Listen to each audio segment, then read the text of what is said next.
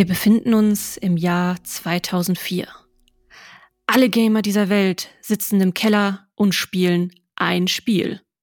World of Warcraft. Und da sind wir eigentlich bei einem sehr interessanten Thema. World of Warcraft ist schon ziemlich, ziemlich, ziemlich lange da. Und ähm, ich möchte natürlich auch nicht das Klischee der äh, Kellerkinder jetzt hier befeuern. Aber es gab tatsächlich diese eine Zeit, in der auf einmal World of Warcraft extrem präsent war.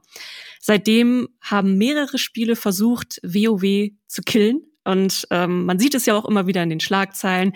Neues MMORPG, wird es der WoW-Killer? Und heute werden wir uns damit beschäftigen, warum es überhaupt dazu kommt, dass man immer wieder versuchen möchte, WoW zu killen. Was macht eigentlich WoW aus? Und wir haben fünf Spiele mitgebracht, die äh, es versucht haben, auch als die WoW-Killer gehandelt wurden, aber leider dann letztendlich von WoW gekillt wurden. Und wir schauen einfach mal, wie das passiert ist. Und mit wir meine ich mich, Leia Jankowski, aus der Chefredaktion von Mein MMO, der größten Webseite für Multiplayer-Online-Fans in Deutschland, und meine lieben Kollegen, den Schumann. Hallo.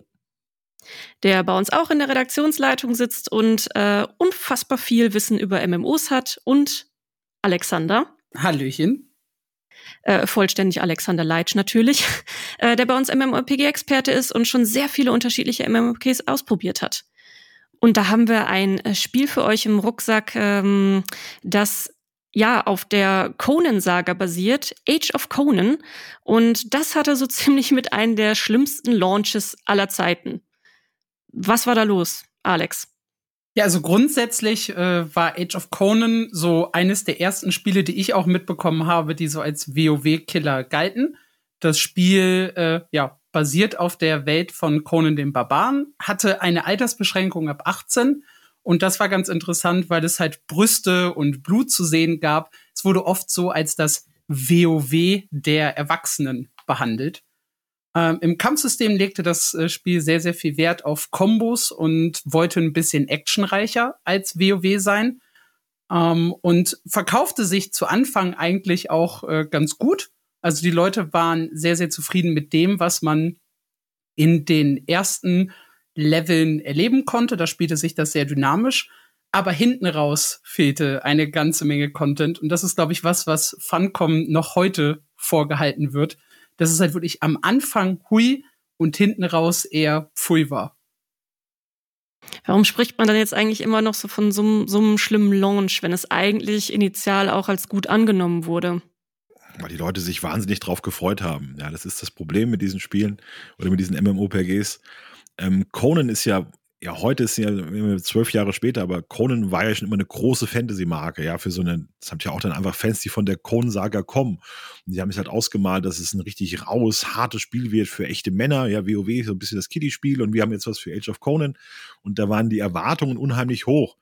Und ähm, dann äh, hat Funcom sich vielleicht so ausgedrückt, dass man im Hintergrund dann immer sagt, wir wurden belogen und betrogen und wir haben ja das und das nicht bekommen, was uns damals versprochen war. Und das ist, also die Anfangszeit ist immer wahnsinnig intensiv bei so einem MMOPG.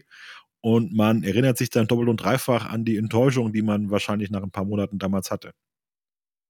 Es ist eigentlich auch ganz spannend, weil ich glaube, in den ersten fünf Wochen, das war noch so eine Statistik, die rausgegeben wurde, gab es mehr als eine Million Abonnenten was halt eine sehr, sehr starke Zahl ist, auch verglichen äh, mit WoW, vor allem damals noch in der Anfangszeit zu Burning Crusade. Da war es ja nicht ganz so hoch wie später in, in Cataclysm.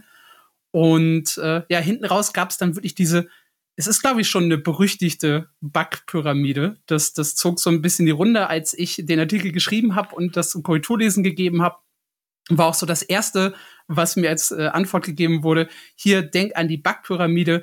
In den Dungeons funktionierte quasi nichts, wie es sollte.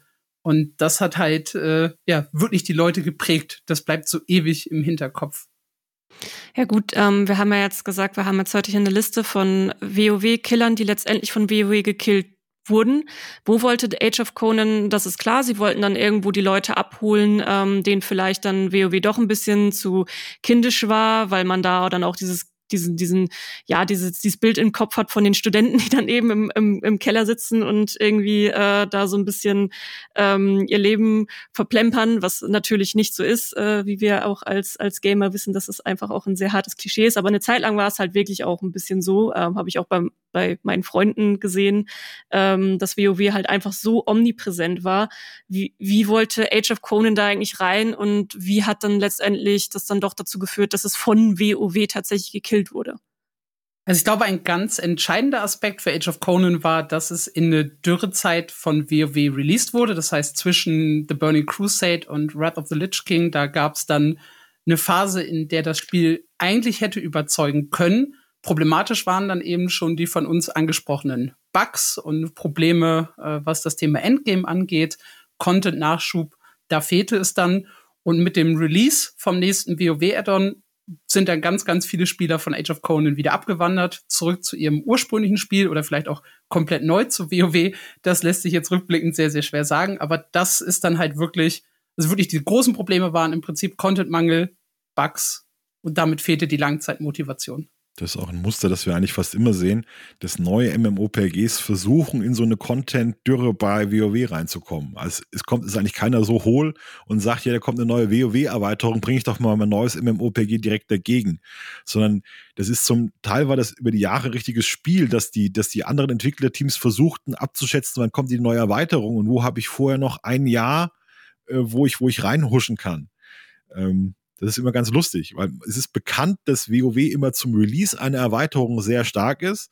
Dann haben sie Content, der so vielleicht sechs bis acht Wochen hält und dann haben sie noch ein paar Updates und nach ungefähr einem Jahr ist so eine Erweiterung zu Ende und die Spieler müssen sehr lange warten, bis es weitergeht. Also das ist schon so ein Muster, das sich abzeichnet. Und du versuchst natürlich als gegnerisches, also als anderes MMOPG-Team irgendwo in diese Lucke reinzukommen, um da reinzugehen. Das Problem ist, dass das dann wieder den anderen Entwicklern auch so eine, ja auch so einen Zeitplan aufzwängt. Also wir haben dann Beispiele von MMOPGs, die released sind und wo eigentlich jeder wusste, ja, die hätten noch ein halbes Jahr gebraucht, aber es war dann keine Zeit mehr da oder man hatte kein Geld mehr und wollte unbedingt noch das Spiel wieder, das Spiel rausbekommen, damit noch wieder Geld reinkommt. Das ist so ein Muster, das wir bei Age of Conan auch sehen. Ähm, wenn die unendlich viele Ressourcen, unendlich viel Zeit gehabt hätten, dann hätten sie den Release vielleicht noch ein paar Monate nach hinten verschoben. Aber so ein, so ein Spiel ist derart lange in Entwicklung, dass denen irgendwann das Geld ausgeht und die sagen, wir müssen jetzt releasen, sonst gehen wir bankrott. Also das ist ähm, tatsächlich ein großes Problem, was diese sogenannten WoW-Killer haben. Ja, das ist ja generell bei MMORPGs auch einfach so, dass du immer wieder diese Phasen hast, wo Content-Dürre ist und wo man dann einfach mal wieder auch in anderen Spielen unterwegs ist und dann, dann irgendwie wieder zur Erweiterung zurückkommt. Das war ja eigentlich bei Wildstar ähm, auch ähnlich. Da war es ja auch so, dass Wildstar eigentlich genau die Leute erreichen wollte, die dann zu einem bestimmten Zeitpunkt dann auch wieder mit WoW aufgehört haben, ging aber auch furchtbar nach hinten los, obwohl Wildstar heute immer noch so stark nachgetrauert wird. Ja, Wildstar war ein Spiel, es erschien 2014, war ein Science-Fiction-MMOPG von Carbine. Das waren zum guten Teil ehemalige WoW-Spieler. Die hatten, die hatten viele, viele ehemalige WoW-Fans in sich bei den Foren versammelt und waren ganz offen. Wir entwickeln das Spiel für euch. Wir wollen, dass WoW wieder so wird wie früher. Also das war damals schon 2014, sollte WoW wie früher sein. Äh, ganz lustig. Ähm, weil man das Gefühl hatte, WoW sei vom rechten Weg abgekommen und es sei jetzt ja so mehr für, für Leute, die, die wenig Zeit haben und die nicht mehr, wo, wo das nicht mehr so viel zählt, was man im Spiel erreicht. Und man wollte das jetzt den Spielern so bieten, wie sie das von früher gewohnt sind aus der Zeit von 2005, 2006, 2007. Und eine der Aussagen war, ähm, ja, WoW hat, also es haben mittlerweile mehr Leute mit WoW aufgehört, als noch aktiv spielen. Und diese Leute, die WoW nicht mehr spielen, die wollen wir erreichen. Ähm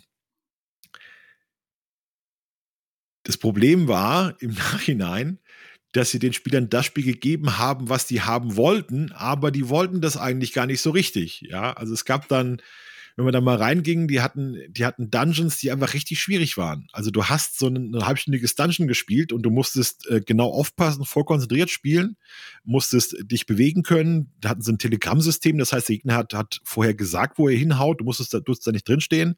Und das war ein normales, normales Fünf-Spieler-Dungeon, war wirklich anspruchsvoll. Ähm, das Kampfsystem war einfach kompliziert, kompliziert und anstrengend zu spielen, kann man sagen. Ähm, die Raids waren anspruchsvoll, die hatte kaum wer, hat kaum wer erreicht. Man musste sich, um, um in so ein Raid zu kommen, erstmal darauf vorbereiten. Mit so einer Attunement-Quest hieß das. Die war sehr strapaziös und grindy, so wie WoW das früher war. Nur wollte das halt 2014 kaum noch wer. Und insgesamt hat Wildstar einfach nicht funktioniert, muss man sagen. Das war eine sehr traurige Geschichte. Alex, wie hast du das erlebt? Äh, ich habe tatsächlich den, den Start äh, sehr, sehr intensiv erlebt. Das war halt neues MMORPG. Jeder muss das eigentlich ausprobieren. Äh, bin aber auch recht schnell ausgestiegen, persönlich. Einfach genau aus den genannten Gründen. Mir war der Hardcore-Content tatsächlich so ein bisschen zu hardcore. Also Dungeons müssen halt für mich immer auch einen, einen spaßigen Aspekt haben. Ich muss neben, ich muss das so ein bisschen daddeln können. Und das, das fehlte, obwohl die Quests halt ganz interessant waren. Der Humor hat mich persönlich angesprochen. Aber es fehlte dann halt hinten raus, ja, irgendwas, was ich auch entspannter hätte machen können. Ja, ich glaube, da ist dann auch ähm, oft so ein Problem, dass beobachte ich auch viel heute eigentlich. Es gibt immer so diese, diese bestimmte Art von ähm, lautstarker Minderheit, die man dann sehr prominent in Foren wie Reddit oder auch Fanforen oder so sieht, ähm, die danach schreien und auch glauben, das ist das, was alle wollen und was sie wollen. Also mit dem, ja, wir möchten diese puristische äh, quasi WoW-Vanilla-Erfahrung zurück, aber in der Realität ist es einfach so, dass da kaum noch jemand die Zeit für hat. Das war ja auch so eine Zeit, wo einfach Studenten auch ähm, ja WoW im Prinzip groß gemacht haben, die irgendwann aber alle erwachsen waren mit Familie und Kindern und äh, da haben sich ja MMORPGs auch allgemein dann so ein bisschen mehr anpassen müssen, dass es eben dieses nebenbei auch mal spielen und so möglich ist und das hat natürlich mit Wildstar dann langfristig auch nicht richtig funktioniert. Ich habe noch auch, einen. Man sieht auch, dass Sachen ein bisschen naiv sind. Also die haben die Beta von Wildstar war unglaublich großzügig. Du konntest in der Beta schon alles spielen, was du im fertigen Spiel spielen könntest. Ich habe damals, glaube ich, auch in der Beta bis auf Maximallevel gespielt und es war alles kostenlos und so. Und ich habe da Forenposts gelesen vor dem Release, dass Leute sagen, ja, ich werde es mir nicht kaufen, weil ich habe ja schon alles gesehen. Was hat mir das Spiel eigentlich zu bieten? Und das waren eigentlich die Core-Fans, die man ansprechen wollte. Die hatten schon vor dem Release eigentlich das Spiel so durchgesuchtet, dass, dass sie gar, keine, gar kein Interesse mehr daran hatten, jetzt wirklich den Release nochmal zu spielen, weil sie müssen wieder hochleveln kennen ja schon alles. Und das waren so, so Momente, wo ich gedacht habe, ja. Und was man auch wissen muss, bei so einem Spiel wie Wildstar, ähm, die Leute, die das spielen, denen muss das unheimlich wichtig sein, darin gut zu sein. Also man, man spielt das auch, damit dann andere sagen, boah, du warst, du warst der Beste in Wildstar, du hast ja richtig drauf. Und da habe ich hab mal zwei Leute gehört, also die kamen von WoW und haben sich darüber unterhalten, dass sie jetzt in Wildstar raiden, aber ihrer WoW-Gilde war es egal, wie gut sie in Wildstar sind. Ja, das war die Höchststrafe für sie. Das heißt, sie sind, sie sind toll in einem Spiel, das aber keinen interessiert. Und da war das komplette, die komplette Idee, da raiden zu können und sich und berühmt zu werden in Wildstar war komplett erledigt mit dieser Aktion. Ja, dass das Spiel einfach nicht nicht groß genug war, um als ja um als der Beste darin, der ist was der, der gilt was zu werden. Zu der Zeit waren ja noch die, die WoW-Stars, die kannte man ja. Du wusstest ja, wer der beste Tank in WoW war und der beste, ja, die beste Gilde. Das war ja alles bekannt. Das war ja das, der Zustand, nach dem man strebte. Und Weizer hätte eigentlich, um funktionieren zu müssen, den, den Leuten, die das Hardcore spielen, diesen Ruhm versprechen müssen. Und das, weil das ausblieb, weil das Spiel zu früh als Flop galt und nicht funktionierte, war das schon, war das mit ins Sargnagel, muss man sagen. Also wenn man hätte WoW killen müssen, killen können, dann hätte so von vornherein so dieser, dieser Hype da sein müssen, das wird das nächste Riesending und wer das spielt, der ist ein Star und die kennt man und das ist alles ganz toll und das ist äh, ausgeblieben. Was ich auch noch so mitbekommen habe von Freunden, die halt Wildstar probiert haben, auf diesem Niveau zu spielen, war, wenn man denn dann tatsächlich alles durchgespielt hat, dann fehlte auch sehr, sehr lange einfach neuer Content. Also WoW schafft es ja nach Release eines Add-ons noch relativ zügig, äh, neue Raids rauszubringen. Und ich glaube auch bei diesem Live-Support scheiterte Carbine einfach äh, so ein bisschen. Sind, sind da völlig gescheitert. Das war vorher, vorher haben Leute immer gefragt, wie wollt ihr das machen, wollt ihr das machen? Und die Antwort war, vertraut uns, wir wissen, was wir tun. Ja, die haben gesagt, ja, wir wissen, dass wir keinen Credit bei uns haben, wir wissen, dass ihr uns misstraut, aber vertraut uns, wir sind alles erfahrene Entwickler, wir wissen, was wir tun, wir kriegen das hin. Spoiler, nein, ja, nein, wirklich. Auf kompletter Linie, es hat nicht geklappt. Es wurde dann mal genau erklärt, woran das lag. Der Plan war, den hatte später Destiny auch. Der Plan war, wir haben mehrere Teams, die in verschiedenen Stadien an einem, an einem neuen, an, neue an, einem, an neuen Inhalten arbeiten. Also Team 1 macht gerade den, äh, den, den Feinschliff an dem Patch 1, der kommt. Team 2 ist gerade mitten in der Produktion von Raid 2, der dann in drei Monaten kommt. Und Team 3 bereitet gerade Concept Art für den Patch, für die, für die große Erweiterung vor. Jetzt mal so als, als Beispiel. Und das Problem war, wenn aber zwischendrin sich herausgestellt hat, dass Patch 1, dass das im, im Live-Spiel ein Bug war, musste das hatte das Auswirkungen auf die ganze Produktion, weil das dann, äh, weil dann am Code geändert wurde, wurde rumgeschraubt und das war alles ganz furchtbar. Und da ist denen komplett dieser Plan zusammengebrochen. Deshalb war schon nach kurzer Zeit haben sie gesagt, ja, wir schaffen das alles nicht mit den Releases, wir müssen uns neu aufstellen. Dann sind Leute abgesprungen, das Geld blieb aus und dann ist so eine Todesspirale in Gang gesetzt worden, die einfach nicht gut lief. Also die hatten einfach keinen funktionierenden Plan, um das Spiel mit Content zu versorgen. Leider, muss man äh, sagen. Ja, da war WoW dann halt auch einfach schon weiter. Also auch ähm, in Erfahrung, wie man dann eben so einen Live-Service bei so einem Giganten machen kann. Weil das ist halt einfach auch bei MMORPGs nicht leichter, diese Maschinerie am Laufen zu halten, muss man auch mal ganz klar so sagen. Blizzard war Blizzard mit WoW am Anfang auch furchtbar. Da gibt es Horrorgeschichten, wie das erste Jahr lief. Ja, also es wird ja heute alles so verklärt, aber da gab es auch riesige Serverausfälle. Ganze Raids war eine Katastrophe mit Bossen, die gar nicht killbar waren, die buggy waren. Die haben halt nur diese Phase durchgemacht zu einer Zeit, als es kaum Alternativen gab. Was wollten die Leute machen? Zurück zu EverQuest gehen, ja. Das war halt, äh, WoW war, also Blizzard hat zehn Jahre gebraucht oder, oder fünf Jahre, sechs Jahre gebraucht, bis, bis sie reibungslos einen Release hinbekommen haben bei WoW. Ähm, nur war zu der Zeit war noch nicht so viel Konkurrenz da. Wenn heute ein Spiel rauskommt, das ist ja für Wildstar so bitter, die müssen ja mit WoW konkurrieren und nicht mit einem WoW aus 2005, sondern mit einem WoW, das zehn Jahre Zeit hatte, um zu reifen, um Features zu bekommen, um sich Content aufzubauen.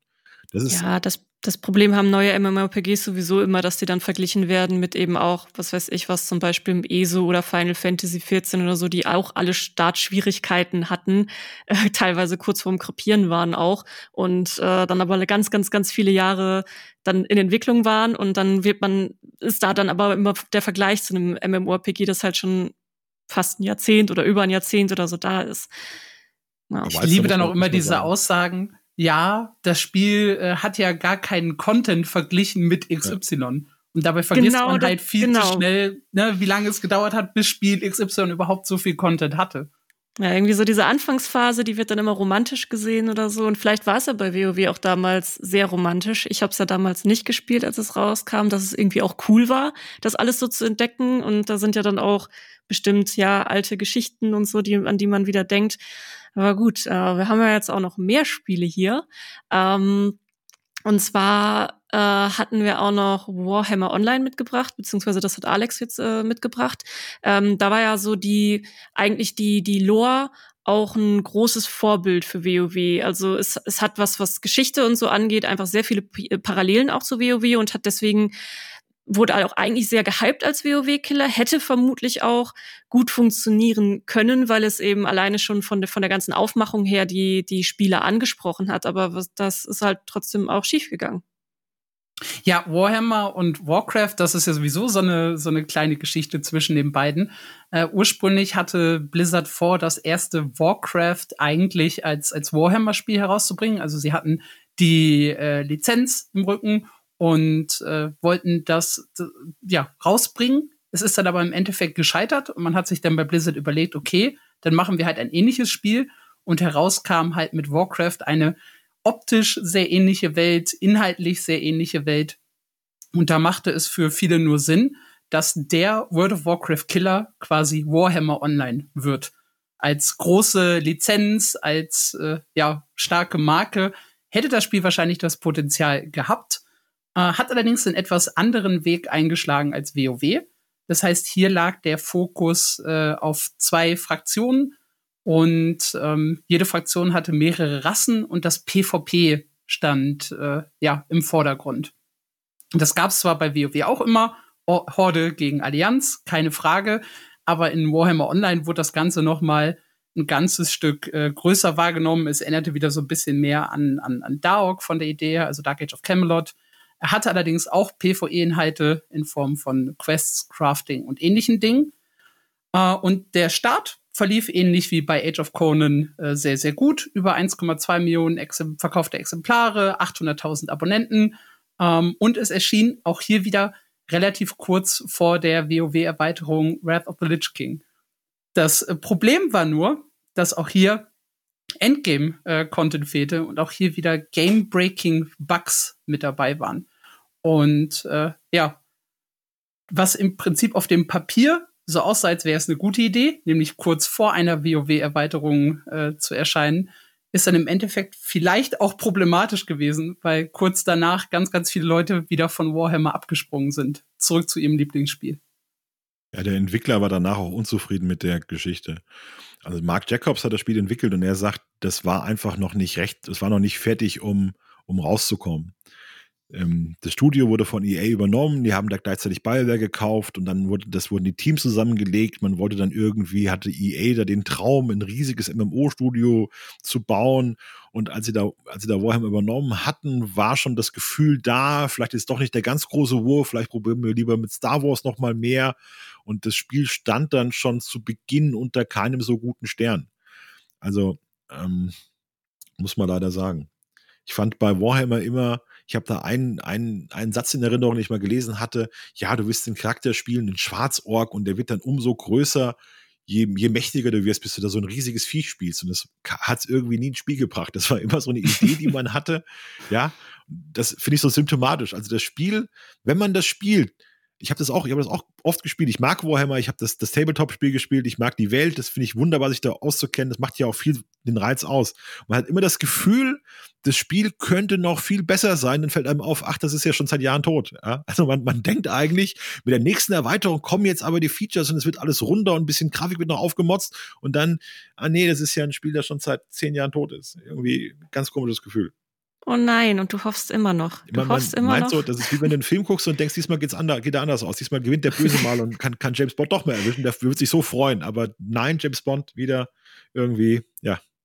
Hast du dir tatsächlich mal den Privatserver angeschaut? Nein, sowas mache ich nicht. Aber ich habe ich hab das, ich hab das Originalspiel hab ich gespielt, ich habe es nachgeholt äh, als es eigentlich schon tot und begraben war, weil ich dachte, musste mal spielen und es hat mir sehr, sehr gut gefallen. Das war dann irgendwie so, ah, ah. Ja, ich meine, das ist ja auch, wenn, also Tabletop Warhammer, ich habe ein paar Freunde, die halt auch da total ähm, drauf steil gehen und äh, von denen ich mir auch immer ganz gerne die Figuren und das, das alles angucke, aber es ist halt auch so schweineteuer. Und da ist natürlich, wäre eigentlich das, das, das MMO dazu natürlich auch eine sehr schöne, günstige Alternative, ne? Das ist wie bei WoW, so eine schöne martialische Welt mit, mit Leuten mit riesigen Schulterpanzern. Das ist das Wichtigste, dass die riesige Schulterpanzer haben. Ja, die Waffen sind grundsätzlich 300 Kilo schwer. Ja, da gibt's immer einen Imperator, der irgendwo sitzt und der wahnsinnig mächtig ist und bedrohliche Monster. Das ist eine schöne Welt einfach. Das ist nicht so viel mit, ja, da ist nicht so viel mit äh, Feingefühl und irgendwie hier irgendwelche moralischen Dilemmata oder so, das geht eigentlich immer richtig drauf. Ja, der, der Stärkere gewinnt, wer die größere Armee hat und wenn du nicht aufpasst, bist du gebrandschatzt, so läuft das halt, ja, ist halt so. Aber genau das erkennt man auch am Tabletop. Also wenn du da dann mal zuguckst, wenn die Leute dann auch spielen, wie gesagt, ich, ich spiele das halt nicht, bin da aber auch sehr fasziniert von da einfach zuzugucken. Also ich kann mir auch so eine Tabletop-Partie einfach anschauen. Und was ist, das ist halt wirklich so, wenn du dann da riesige Tische auch brauchst, um deine Figuren und Armeen überhaupt aufzustellen. Und diese, wie gesagt, diese Figuren sind einfach auch schweineteuer. Das und mittlerweile alles als, gibt's alles ja. als Strategiespiel. Warhammer, Total War haben sie einen riesen Ja. Draus gemacht. Das Ja. war, war irgendwie, bei, bei, dieser, bei dieser Warhammer-Lizenz gibt's ja seit Jahren so den Gag, dass die ständig ihre, ihre Spiele lizenzieren und nie was draus wird. Das war über Jahrzehnte war das immer furchtbar. Also ein Warhammer-Spiel war grundsätzlich nicht so gut, wie man, wie man gehofft hat, dass es wird, außer dieses Warhammer Total War. Und dann ging's so aufwärts. Das war erst so, ein- aber das ist jetzt, führt jetzt zu weit weg. Aber auf jeden Fall Ja, ja. äh, das arme Warhammer Online. Das ist irgendwie schade drum. Der Mark Jacobs traut dem heute noch nach, kann man sagen. Der fühlt sich da auch so ein also er hat eine Verschwiegenheitserklärung unterzeichnet, als er von EA weg ist, aber man hat so das Gefühl, wenn man ihn auf EA bei dem Bier ansprechen würde, kämen da, bekäme dann mal einiges zu hören, wo einem wahrscheinlich die Ohren glühen würden, sage ich mal so. Also er scheint kein, er, er schläft nicht gerade in EA-Bettwäsche, sagen wir es mal so. Wer, wer auch immer das tun sollte äh, oder tut, hm, ja. Äh, Also ist, Aber einfach, ist, einfach, ist einfach blöd gelaufen, wenn man sich das anguckt im Ja. Nachhinein. Es ist äh, sicher ein sehr guter Entwickler, das Spiel hat gute Ideen, das Universum ist toll und dann hat es an Geld gefehlt, dann hat es an Zeit gefehlt, dann hat es vielleicht an Glaube an das Projekt gefehlt von EA und dann irgendwann am Ende hat dann äh, Games Workshop gesagt, wir nehmen euch die Lizenz weg oder in beid, mit beidseitigem Einvernehmen.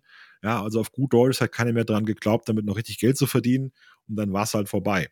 Das ist Ich glaube, sehen so, ausgelaufen und man hätte halt neu zahlen müssen, aber das machte halt keinen Sinn. Auch wenn einige, glaube ich, gehofft haben, dass so eine Free-to-Play-Version von, von Warhammer nochmal kommt, kam halt nicht. wir sehen ja an dem, an dem äh, Privatserver, dass da noch nach wie vor ein riesiges Interesse da ist. Also das Spiel wird sicher auch im, im Rückblick wahnsinnig glorifiziert. Das ist übrigens bei allen toten Spielen, die wir vorstellen. Bei Wildstar, ja, Wildstar ist ja auch eingestellt worden nach Free-to-Play-Gang und alles. Und heute liest du überall, wie toll da einzelne Aspekte waren und das war eigentlich das Bessere. Und wenn ich, wenn das, wenn es das heute noch gäbe, würde ich es aber nur noch spielen und so. Das ist auch so eine typische Sache, dass halt diese ehemaligen MMOPGs, die eingestellt werden, werden automatisch 20 Prozentpunkte besser in jeder Bewertung.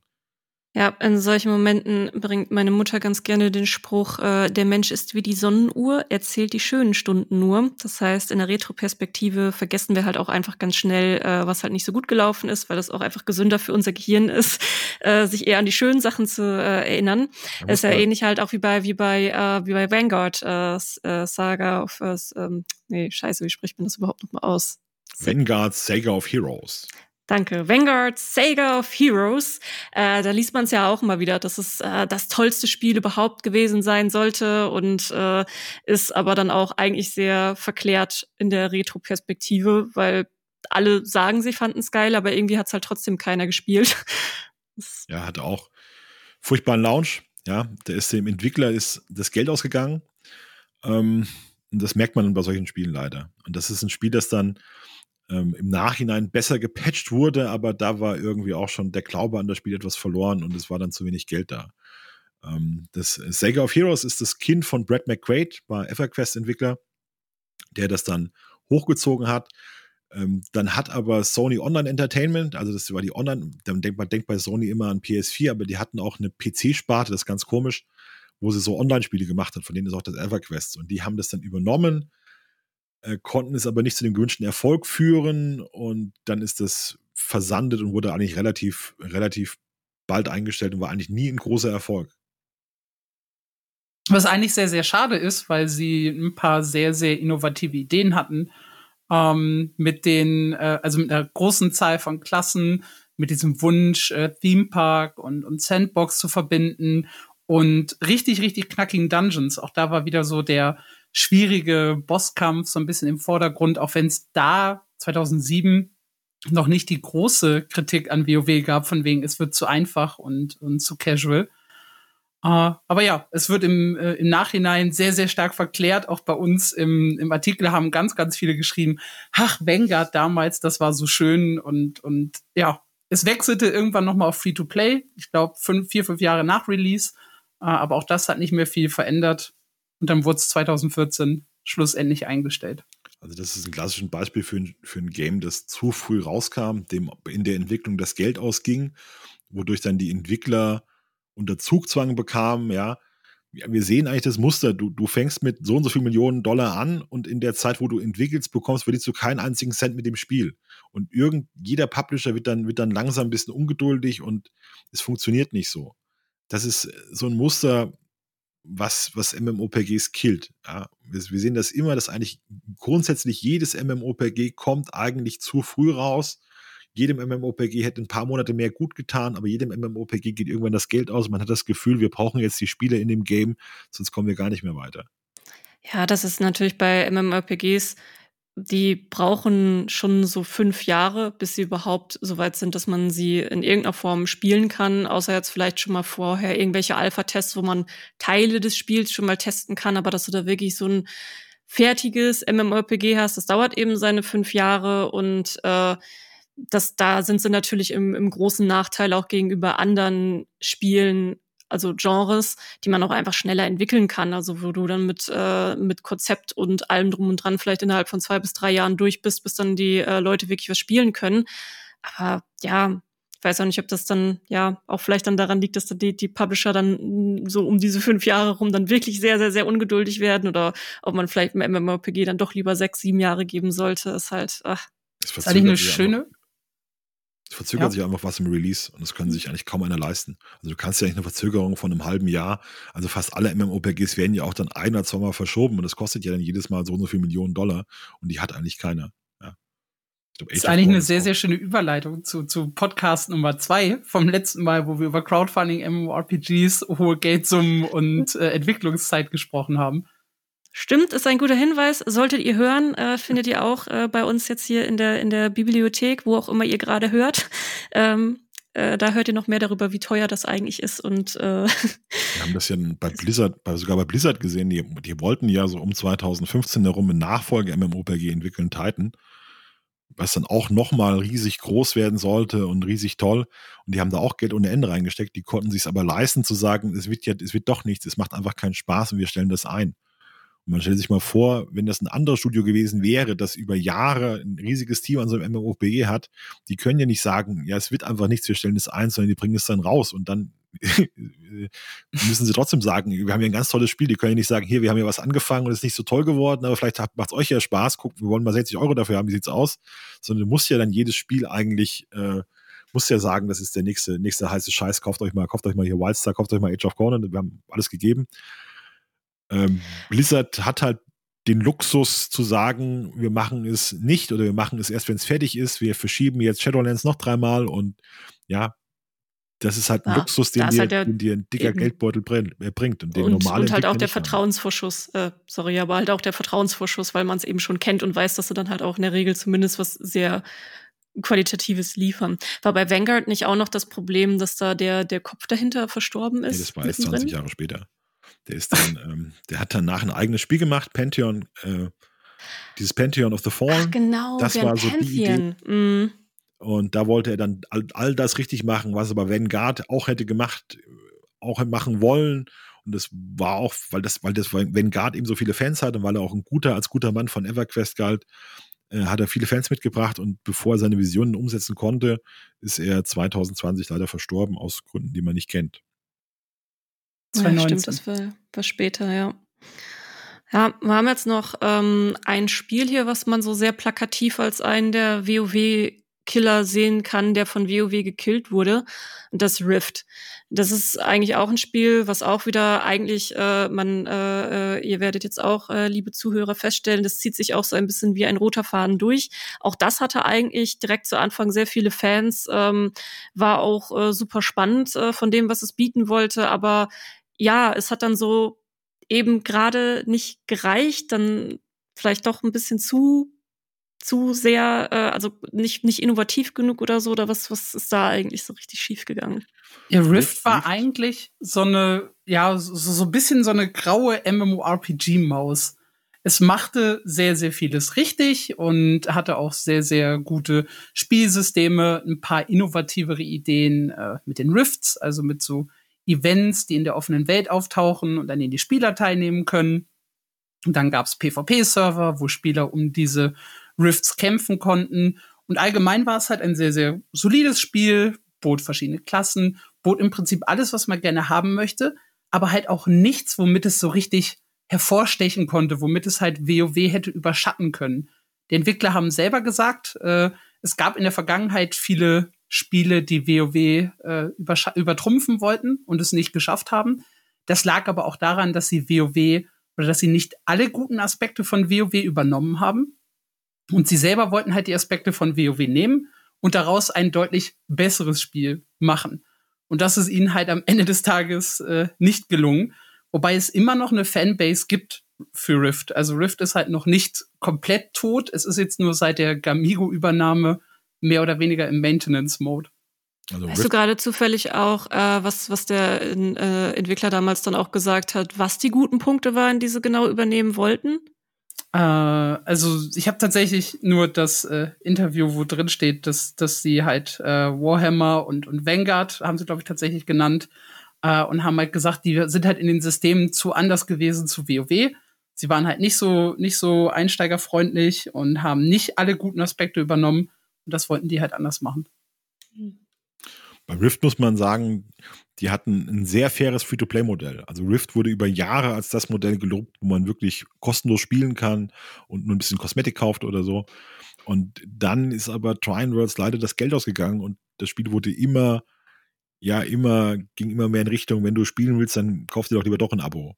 Und das hat dann viel also Rift ist wahrscheinlich das Spiel, das so die letzten drei, vier Jahre am stärksten Sinkflug gegangen ist, weil da viel Porzellan zerdeppert wurde. Ähm, die haben die Community stark gegen sich aufgebracht. Und es ist so von einem Spiel, das irgendwie so ein Geheimtipp war, wo man, wo man, äh, wo es eine kleine Community gab, die das wirklich geliebt hat, zu einem Spiel geworden, das jetzt im Wartungsmodus vor sich hin dämmert. Und es ist also auf keiner guten Note geändert, sagen wir das mal so. Also den ist, muss man halt auch sagen, um so ein MMOPG am Leben und frisch zu halten, brauchst du halt eine gewisse Grund, Grundbasis an Einkommen und Spielern. Wenn MMOPG die nicht hat, wird's böse. Wenn man noch versucht, so ein MMOPG verzweifelt zu retten, passieren meistens schlimme Dinge, die man, die man nicht erleben möchte. Ja, das kann man, glaube ich, einfach mal so festhalten. Ähm, ja, das äh, waren jetzt eine, eine schöne Auflistung. Äh, was heißt schön? Es ist ja eigentlich eine sehr unschöne Auflistung, weil es alles sehr schöne Spiele gewesen sind, die entweder jetzt noch so ein bisschen ähm, am Beatmungsschlauch röcheln oder eben verstorben sind die alle ein WoW-Killer hätten sein können, sein wollen, hat aber alles nicht so richtig geklappt. Wie würdet, was würdet ihr jetzt vielleicht mal so sagen, so zusammenfassend, was jetzt eigentlich so dass das Hauptproblem ist mit diesem Angriff auf WoW? So gibt es irgendwie auch einen gemeinsamen Nenner, äh, den man nennen kann, so was, was, was eigentlich das Hauptproblem immer gewesen ist oder bis heute auch noch ist, teilweise. Das Problem, das Problem ist immer Geld. Ja, Blizzard, Blizzard hat Geld, die haben das, die haben das Spiel groß entwickelt und haben danach wahnsinnig viel Geld verdient und konnten das immer weiter reinballern in das Spiel. Und wenn einer mit WoW konkurrieren will, braucht er eigentlich unheimlich viel Geld und Ressourcen und die hat keiner. Müsste eigentlich so ein Spiel dann, ja, wir haben ja dann die erfolgreichen Spiele, die mit WoW konkurrieren wollten. Das ist ja nicht irgendwie ein kleiner Indie-Hit, der mal viel, der irgendwie was hatte, sondern das sind alle Studios mit viel, viel Geld, die, die genauso viel Geld haben wie Blizzard oder ähnlich viel Geld wie Blizzard und die das richtig reingepumpt haben in das Spiel, um das groß zu machen. Und diese äh, kleineren Spiele, die, die Spiele, die wir vorgestellt haben, die hatten relativ wenig Geld, die hatten gute Ideen, die hatten auch gute Entwicklerteams, die hatten relativ wenig Geld und dadurch hat dann Content gefehlt. Es hat Polish, also Polierung zum Release gefehlt und dann haben sie nur ihr kleines Zeitfenster gehabt von ein, zwei Monaten, die man so das Abo finanziert, man sich das Spiel mal anschaut. Und wenn das Spiel dort nicht sofort überzeugt und eigentlich schon dass die erste Erweiterung angekündigt ist oder das erste Update schon groß kommt, hauen die Spieler wieder ab. Also die, diese MMOPG-Killer haben nur ein ganz kurzes Zeitfenster zum Release, um Spieler zu überzeugen. Wenn, wenn die mal gescheitert sind, äh, ist es vorbei. Muss man, also, wenn der Release, wenn die Launchphase vorbei ist und du hast keinen Wahnsinns-Hype, der, der anhält, ist es wahrscheinlich vorbei, muss man so sagen. Ja, ich glaube auch, dass äh, ein wichtiger Aspekt, äh, ja, der, der Punkt ist quasi, die Leute direkt nach Release an der Stange zu halten. Und das ist halt das, was gerade bei Vanguard, da hatten wir das Thema, es fehlt Endgame-Content bei Wildstar, die konnten das halt nicht langfristig supporten. Ich glaube, das ist so ein ganz, ganz entscheidender Aspekt, wie es dann eben weitergeht nach Release.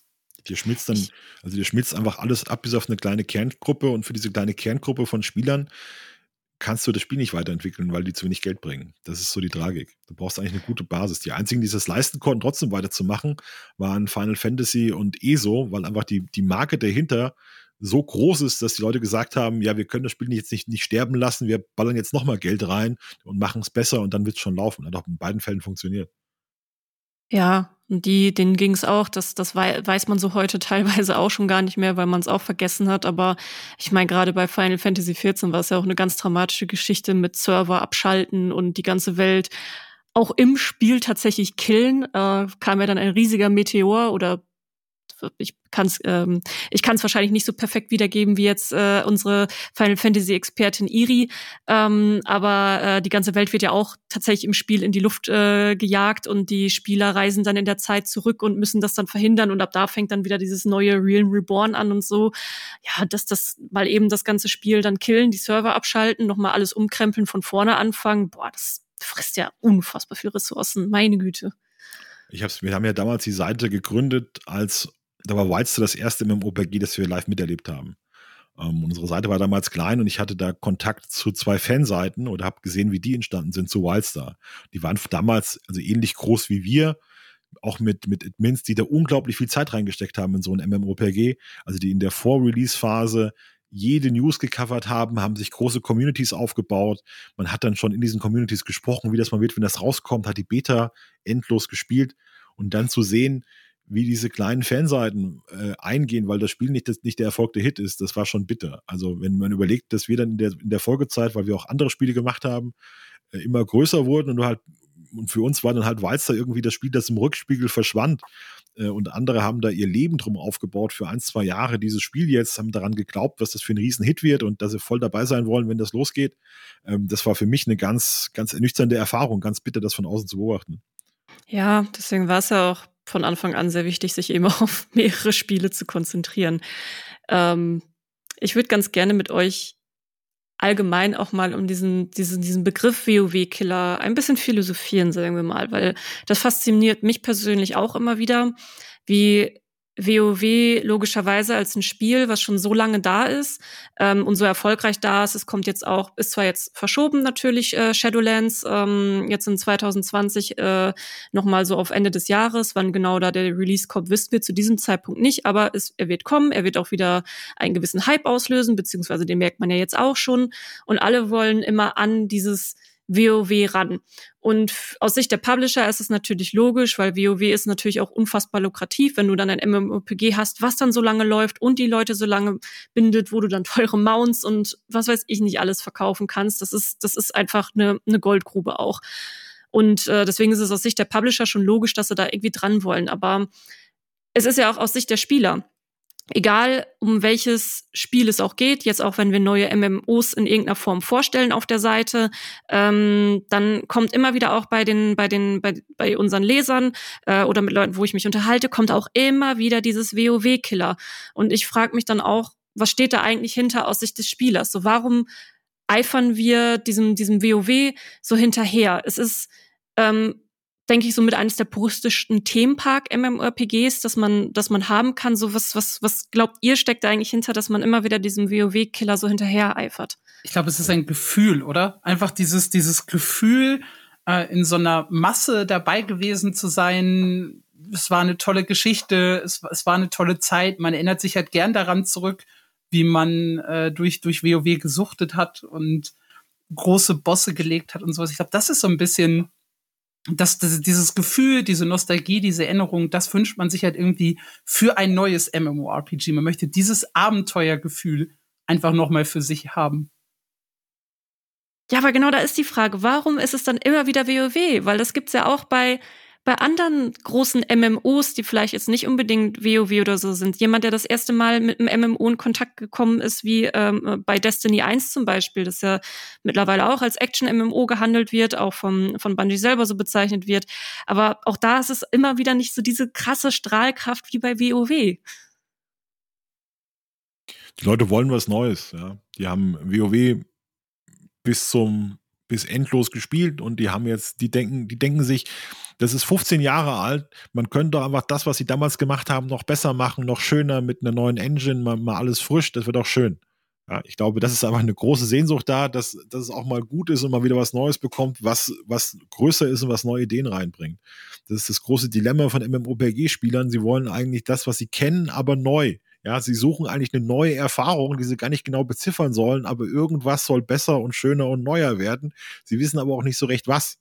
Ich hatte mal eine Bekannte, die wollte von mir, dass ich eine Serie empfehle, die wie Game of Thrones ist. Da habe ich leider gesagt, sowas wie Game of Thrones gibt es einfach nicht. Ich kann es nicht, ich kann's nicht ändern. Es gibt nichts, was so groß ist wie Game of Thrones. Ja, es gibt kein zweites Universum, wo irgendeiner eine riesige Serie gemacht hat, über die du bisher noch nie gestolpert bist. Ja, das ist bei WoW. Ich empfehle Dune. Ja, sehr ähnlich. Sehr ähnliche Parallelen. Ist quasi wie Game Fall. of Thrones im Weltall. Das kannst denke, du deiner Kollegin oder Freundin denke, sagen. Bei WoW ist es auch so, man, man denkt einfach, das muss doch besser gehen, ja, weil WoW hat ja auch so viele klare Schwächen, ja, die, die machen, die sind Blizzard ein bisschen bequem geworden und die könnten doch so viel mehr machen und die machen nur alle zwei Jahre eine Erweiterung, dann ist da ein Jahr lang Pause und ja, und dann die Story und das, das eine Add-on ist blöd und mir gefällt diese neue Klasse nicht und mir, früher war es auch besser. Man hat so, jeder Spieler hat das Gefühl, WoW müsste doch zu verbessern sein. Es macht uns nur niemand. Bitte macht das doch mal jetzt das nächste Spiel aus dem Ecke kommt. Jeder hat so das Gefühl, da draußen muss noch was sein, was besser ist als WoW, aber ich finde es gerade nicht oder es ist nicht so. Oder viele haben es ja auch gefunden, haben ja auch andere Spiele, muss ja nicht mehr so drauf äh, ja. loshacken. Aber man hat so das Gefühl als MMORPG-Spieler, es muss doch mal was Neues kommen. Es muss doch mal irgendeiner muss mir doch mal das Spiel machen. Ich bezahle es gerne. Sagt, sagt dann auch jeder, sagt dann, nehmt mein Geld, ich bezahle es euch gerne. Das ist, ähm, aber keiner macht es ganz komisch. Das ist, das ist meine Lieblingsargumentation. Ich würde ja auch diese 15 Euro im Monat zahlen, obwohl ich das noch nie gemacht habe und dann nehme ich auch euer 300 Millionen Dollar MMOPG. Meine 15, meine 15 Dollar bekommt ihr, aber nur wenn es kein, nur wenn es keine Feenrasse hat. Ja? Nur wenn es nicht, wenn Science Fiction spiele ich überhaupt nicht. Ja? Und äh, es darf auch nicht nur, es darf auch keine Menschen geben, weil Menschen mag ich nicht. Ich will, will auf jeden Fall einen Ork, aber nicht mit diesen großen Schultern, sondern so einen grünen Ork. Also ja, MMOPG-Spieler sind wirklich die, die Zielgruppe, die am pingeligsten ist bei bestimmten Dingen. Das ist der Ja. Hammer. Ja, Ja, ganz, das stimmt. ganz genau, es, es muss aber eine Katzenrasse geben, weil ich nur Katzenrassen spiele und dann müssen die auch schnurren und nicht miauen. Ja, also so, ja, Wahnsinn. Das Inventar, ja, wenn das Inventar schlecht ist, das sind schon Leute, die sagen, ich habe das Inventar gesehen, ich rühre das Spiel nicht an. Dann sagst du, wie, du, das ist das einzige MMOPG, das die nächsten zwei Jahre kommt. Na, das Inventar. In ich bin Interface ist auch, auch sehr beliebt. Das ist zu groß, die Minimap ist zu klein, die Fertigkeit zu bunt. Das ist, Alex, ich, ich bin schon so viele, ich bin schon so viele Kompromisse eingegangen und ich mach's nicht mehr. Ich brauche einfach ein Inventar, das genauso ist, wie ich das habe.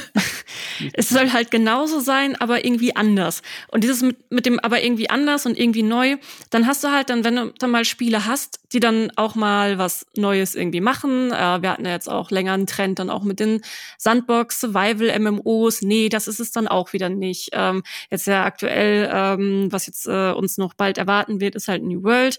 Ja, dann hat das jetzt ein Action-Combat-System und das ist ja dann irgendwie auch wieder doof. Ähm, und ja, das, das ist halt echt schwierig. Das mein, mein Dann- Lieblingsbeispiel mit, hm. mit Wildstar, warum das einem nicht gefallen hat.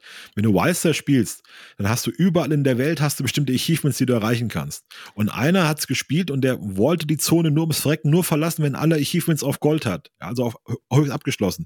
Und weil er es nicht geschafft hat, dann hat ein Achievement nur auf Silber gehabt, konnte er nicht weiterspielen und hat aufgehört. Ja, so, so ticken MMOPG-Spieler. Muss man sich mal überlegen. Die, die, das ist halt, also MMOPG-Spieler, also nicht alle MMOPG-Spieler, aber einige MMOPG-Spieler ticken so. Das ist einfach Komplettisten sind, die wollen das Balken voll werden. Und wenn MMOPG, ja, äh, irgendwie, ach, das macht Leute verrückt. Das, die können das nicht mehr spielen. Das ist zum Teil sind die so pingelig. Ja, wobei da gibt es auch unterschiedliche Typen von äh, Spielern, die dann eben so diese Achievements jagen. Du hast die, die einfach ein Abenteuer erleben wollen. Du hast die, die gerne in einer Gruppe spielen wollen. Äh, da gibt es ja auch ganz, ganz unterschiedliche Motivationsfaktoren, warum man Spiele generell, aber vor allem eben auch MMOs halt gerne spielt. Ähm, und ich glaube, WoW vereint halt auch vieles davon ganz gut, äh, weswegen sich da auch unterschiedlichste Typen ganz gut abgeholt fühlen. Also ich habe jetzt, ich muss ja zu meiner Schande gestehen, obwohl ich in der Chefredaktion von einer Seite bin, die mein MMO heißt, habe ich ja WoW tatsächlich nicht gespielt. Ähm, das habe ich jetzt vor ein paar Monaten ganz still und heimlich mal angefangen, äh, ohne irgendjemandem überhaupt davon groß zu erzählen, äh, weil ich mir dann auch gedacht habe, ja, Leia, es wird vielleicht mal langsam Zeit, dass du dir jetzt dieses eine große MMO mal auch anguckst, ähm, damit du auch guten Gewissens eben äh, sagen kannst, ja, hier äh, Chefredaktion von meinem MMO. Ähm, aber ich verstehe es halt auch, jetzt wo ich mich mal so ein bisschen reingespielt habe und äh, in die in die Welt so begeben habe, es, es triggert einfach sehr, sehr, sehr viele Punkte, die unterschiedlichen Leuten gefallen können. Und das so die modernen MMOs oder MMORPGs auch, die haben dann eher so Teilaspekte, wo sie dann einen stärkeren Fokus drauflegen oder ja, Ja, so dieses, WoW, Ja, das WoW ist so ein kleinster gemeinsamer Nenner, Nenner kann man sagen. Ja gut. genau. Ist aber War es ja auch- mit den Jahren unheimlich poliert. Poliert worden, die immer wieder überarbeitet, immer wieder die, äh, die Ecken geklettet. Also ist ein- So hat's ja im Prinzip auch für WoW angefangen. Ne? Es, es war halt sehr einsteigerfreundlich verglichen mit den damaligen MMORPGs. Es hat halt viel mehr Struktur drin gehabt mit PvP in Battlegrounds, mit äh, Instanzen, wo du halt mit einer klaren Gruppe reingehst und nicht riesige Weltbosse äh, legst mit Leuten, die halt zufällig um dich herumlaufen oder sowas. Es war halt sehr, sehr viel strukturierter und Meta hatte allerdings gleichzeitig, zumindest sagt man ja so in der Anfangszeit, äh, knallharte Bosse und Herausforderungen, an denen man sich versuchen konnte.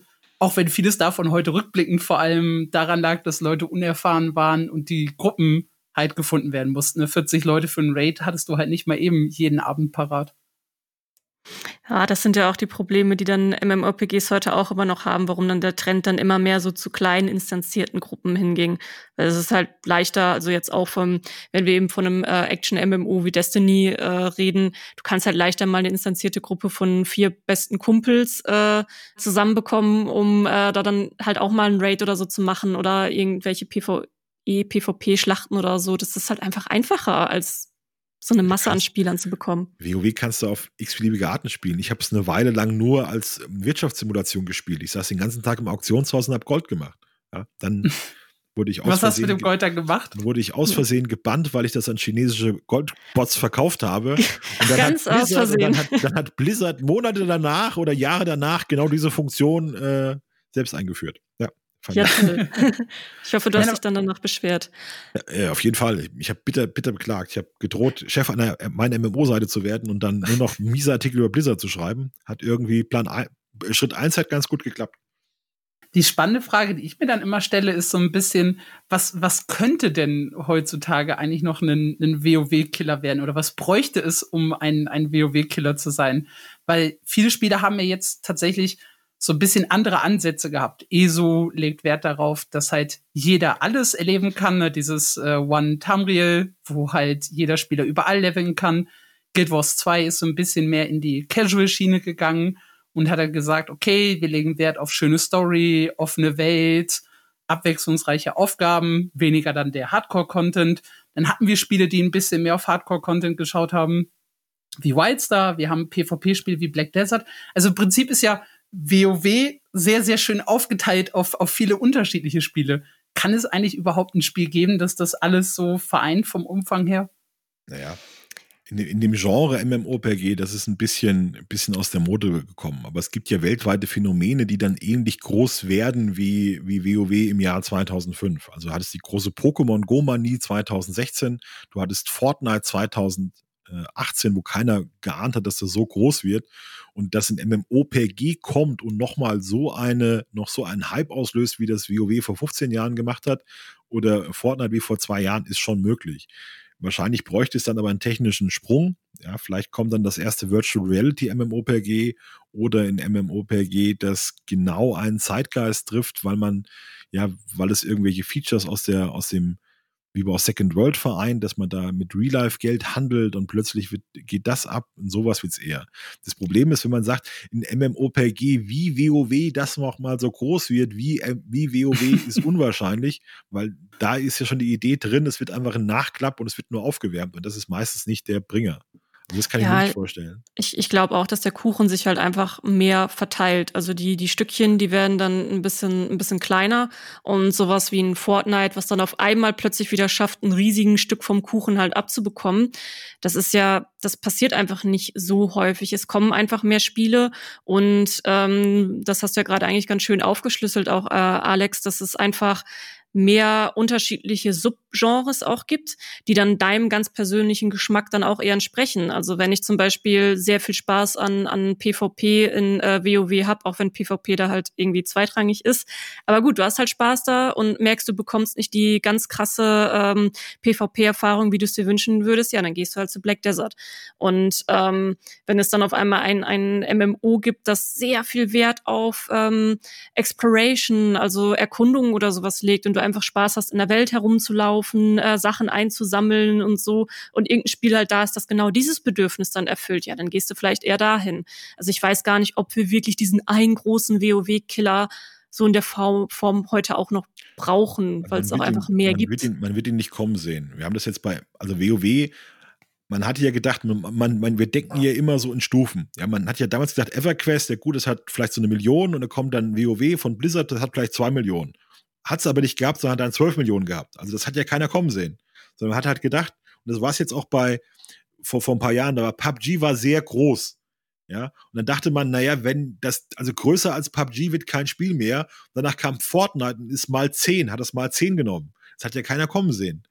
Und das wird bei WoW vielleicht auch so sein, dass irgendwann kommt ein neuer Trend, ja, und dann sind die ersten Spiele schon groß und plötzlich kommt einer, der das alles zusammenfügt und dann noch die gut, noch die große Idee, dann wird es noch mal größer. Das kann schon passieren, man, wird's, man wird das nicht kommen sehen, glaube ich. Weil diese, Ähm, diese, diese Hypes sind dann Schneeballeffekte und dann wird es immer größer, immer größer.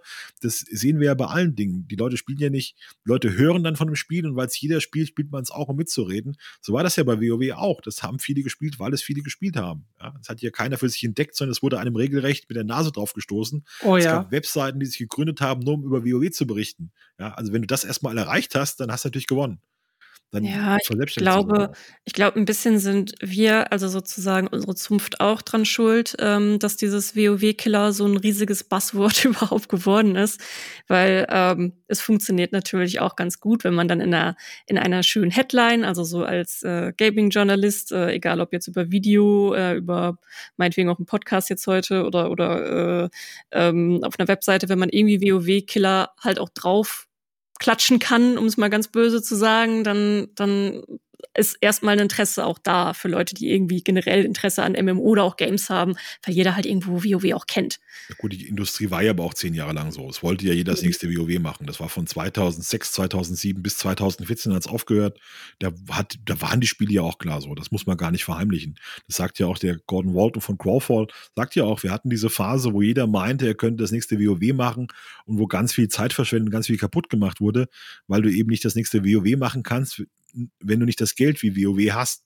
Ja, ja, ja, und auch niemand bereit war, dir Geld zu geben, wenn du nicht gesagt hast, du willst mit WoW konkurrieren. Also da geht's ja auch darum, dass man ja auch äh, irgendwie ähm, äh, Investoren braucht für so ein, so ein riesiges äh, Ding wie, wie äh, ein MMORPG. Und wenn du dann sagst, so nö, also eigentlich wollen wir Nischendasein füllen oder so, wir wollen gar nicht WoW angreifen, ja, wer gibt dir denn dann bitte schön Geld? Es war ja nicht so, dass, als werden die Journalisten sich das ausgedacht, sondern ich weiß noch bei. Wildstar, das war ganz klar die Zielgruppe, wir, wir, wir greifen WoW an oder wir wollen die Ex-Fans von WoW, wir kommen daher, das ist unsere Art, das ist, war 100% diese Stoßrichtung. Und andere Spiele, ja, andere Studios, die dann erfolgreich wurden, ja, also Final Fantasy guckt natürlich auch mit einem Auge auf, auf WoW und sieht sich da auf Augenhöhe. Oder ESO, ja, ESO hat sich dann davon distanziert. Die haben gesagt, wir, wir verwenden das, den Begriff MMOPG nicht, weil wir nicht wie diese Spiele sind, die 2005 entstanden. Ja, was ist 2005 entstanden? WoW. Also, das WoW schwingt bei jeder Diskussion um MMOPGs, schwingt das mit, weil es einfach so groß ist und weil es jeder kennt. Das sollte man auch nicht, das kommt nicht von der bösen Presse, die dann immer WoW-Killer schreibt. Du hast es auch bei Fans ist immer die Diskussion, weil du bei jedem neuen Spiel hast, äh, hast du dann WoW-Spieler, die reingehen und sagen, was macht ihr denn da für ein Mist? Das ist doch eh nix. Und dann sagen die, wieso euer, euer Spiel ist doch schon uralt, das habe ich doch schon gespielt, vor, vor acht Jahren, ich will mal was Neues. Dann hast du auch dieses diese Fans, die sich gegenseitig ein bisschen kitzeln. Und dann hast du dann aber, wenn das Spiel eingeht, dann kommen die WoW-Fans aber und sagen, ich habe es doch gleich gesagt, dass das nichts wird. Und ihr habt gedacht, euer Spiel ist besser als wir. Also ist ja auch dann so, ja, dieses, also dieses WoW-Killer ist, ist heute, wir hatten das neulich auch mal in einem Artikel, da hat das, hat Asmon Gold, der größte WoW-Streamer, hat über New World gesagt, also das Spiel ist gerade so beliebt, weil Spieler immer einen neuen WoW-Killer suchen. Und da habe ich heute furchtbar aufgeregt, New World ist doch kein WoW-Killer oder so. Und Asmon Gold hat gemeint, die Leute suchen eine Alternative zu WoW. Das suchen sie immer. WoW-Spieler suchen eigentlich immer was anderes, was sie gerade statt WoW spielen können, außer bei einer großen Erweiterung. Das ist das kleine Geheimnis. Also jeder WoW-Spieler, ich habe es ja auch gespielt, und in unserer Gilde, jedes Mal ein neues Spiel kam, waren für einen Monat alle weg. Ja? Also da kam Star Wars und er hat gesagt, wo ist unser Tank? Wir raiden doch gerade, ja, der spielt Star Wars. Das war so. Und nach drei Wochen war er wieder da. Was war los? Ja, war blöd. Oder war, war nicht genug da oder so. Das ist, die Leute, wie, wie so ein Jojo von, von, von WoW immer weg und dann kommen sie wieder rein, dann holst wieder, zieht wieder an der Schraube und dann kommen sie wieder.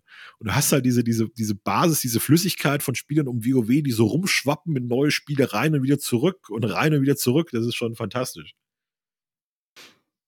Ja. Ich denke, das fasst das eigentlich auch sehr schön zusammen. Ähm, oder möchtest du dem noch irgendwas hinzufügen, Alex?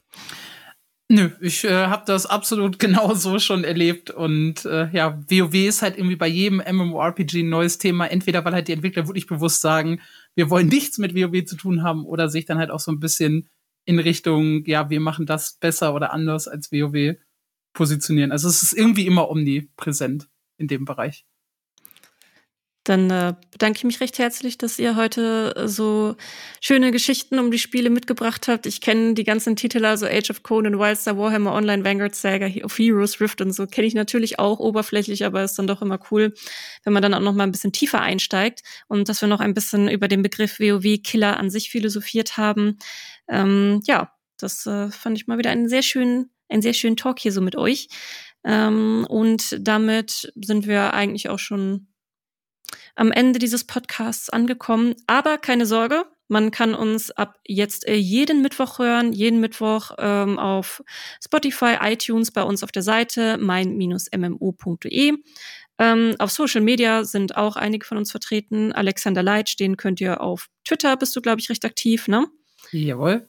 Ja, da könnt ihr Alexander folgen. Äh, ich weiß nicht, ich glaube, Schumann, du bist noch ein, bist ein bisschen Social Media Muffel. Ja, wer mich besuchen will, muss nur ins Forum kommen und dumm Mist erzählen, dann antworte ich gerne. Ja, ins äh, mein-mmo.de, da könnt ihr gerne äh, euch dann auch mit Schumann austauschen im im äh, mein MMO-Kommentarbereich. Äh, ich bin sehr aktiv auf Instagram, da könnt ihr mir auch gerne folgen und äh, ja, dann äh, hören wir uns dann beim nächsten Mal wieder.